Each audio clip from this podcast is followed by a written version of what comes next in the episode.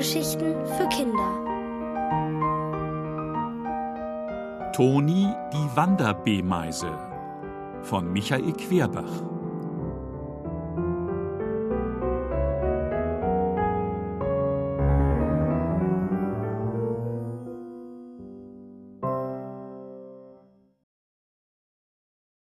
In Nadelhausen.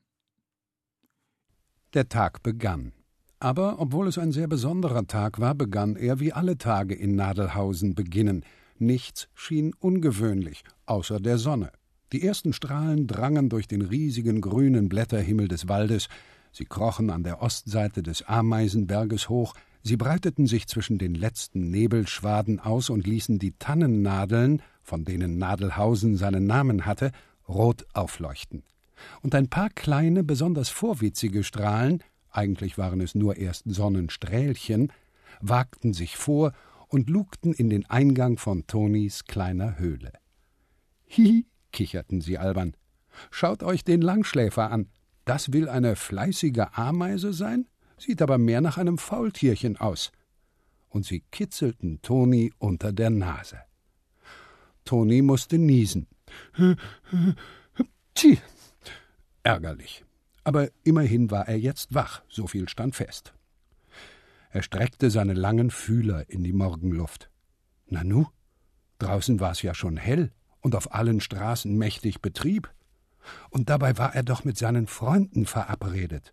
In der Läusebar, beim Morgengrauen. Das hatte er verpasst. Er musste sich sputen.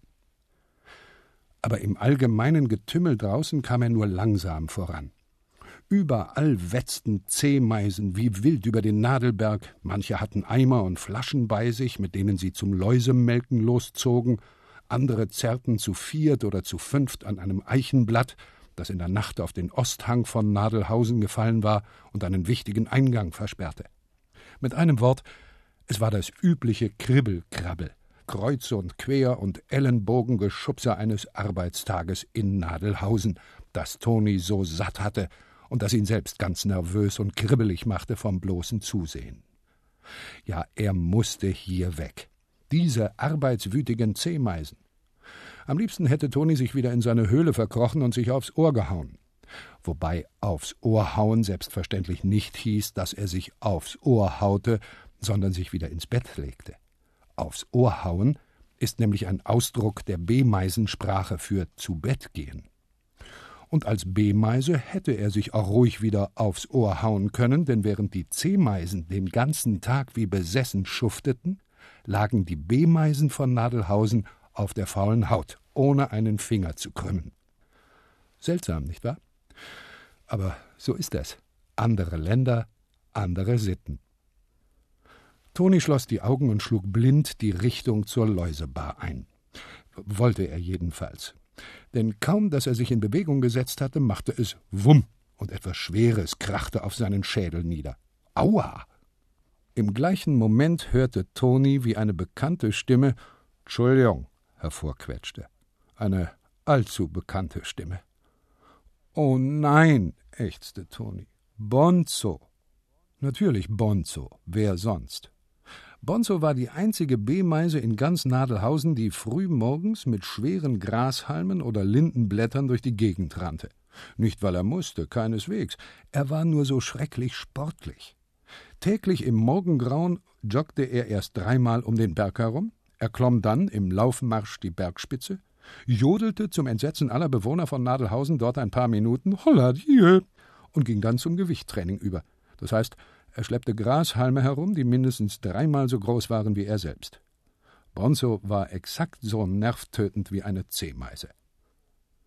Oh, Bonzo, stöhnte Toni. Hast du mal wieder deine Medizin nicht geschluckt? Natürlich habe ich, aber die wirkt ja nicht bei mir. Na denn, ich muss mal noch ein bisschen Bewegung verschaffen, nischt für Unjut. Und weg war er, ehe Toni noch etwas sagen konnte. Auch dieser joggende Bonzo konnte einem Nadelhausen ganz entschieden vermiesen. Toni setzte sich muffelnd wieder in Bewegung, Richtung Läusebar. Als er gerade in die Honigallee einbiegen wollte, tippte ihm jemand von hinten auf die Schulter, und als er sich umdrehte, stand Felicitas vor ihm. Sie grinste. Na, Toni, schon so früh auf den Beinen? So kennt man dich gar nicht. Na ja, brummte Toni verlegen. Er war nämlich immer etwas verlegen, wenn er mit Felicitas sprach. Denn Felicitas war zwar eine Zehmeise, aber eine sehr hübsche. Und außerdem war sie die einzige, mit der man mal ein vernünftiges Wort reden konnte, ohne dass sie einen sofort von allen Seiten betrillerte. Auch so eine lästige Zehmeisenangewohnheit, wenn zwei von ihnen sich trafen und was zu erzählen hatten, dann hielten sie nicht still, sondern sie klopften und fingerten und knibbelten immerzu blitzschnell mit ihren Fühlern aneinander herum. Sie betrillerten sich. B-Meisen fanden das furchtbar peinlich. Wegen Felicitas war es übrigens fast schade, dass er ausreißen wollte. Die anderen Jungs von deiner Bande sitzen ja schon alle munter in der Läusebar lachte Felicitas. Da ist doch was im Busch. Planen die Wanzenknacker etwa einen Überfall auf einen Honigkeller? N nein, das nicht, druckste Toni. Es ist nur. Aber ihm fiel so schnell keine Ausrede ein. Wäre er doch nicht so schrecklich verlegen gewesen. Felicitas lachte wieder. Du wirst ja ganz rot. Ihr scheint ja schlimme Sachen auszuhecken. Man sieht's dir doch an der Nasenspitze an. Ihr wollt doch nicht etwa ausreißen? Oje, da hatte sie es erraten. Was sollte er jetzt sagen? Einfach die Wahrheit? Im Schwindeln war Toni leider nie besonders gut gewesen.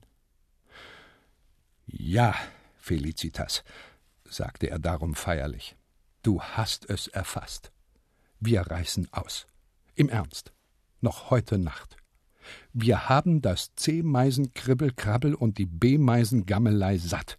Wir wollen endlich was von der Welt sehen. Verstehst du? Aber psst, kein Wort davon zu niemandem. Versprochen? Felicitas lachte plötzlich nicht mehr. Und statt in Tonis Gesicht schaute sie auf den Boden. Du verrätst uns doch nicht, Felicitas, nein? Nein, jetzt druckste Felicitas. Aber aber das ist nicht nett von euch, uns hier im Stich zu lassen. Ich dachte immer. Doch sie sprach nicht weiter. Sie ließ gekränkt die Fühler hängen. War sie etwa traurig? Seinetwegen?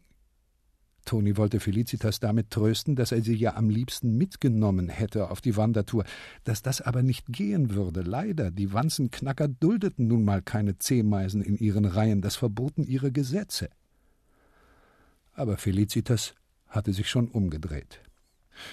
Na, dann lasst euch nicht von der Zehmeisenpolizei erwischen, sagte sie schnippisch über die Schulter und tippelte mit erhobenem Näschen davon. Toni sah ihr nach, mit offenem Mund. So hatte er sich den Abschied von Felicitas nicht vorgestellt. Nicht mal Tschüss hatte er sagen können. Schade. Mit dem Ausreißen war es schwerer, als man dachte.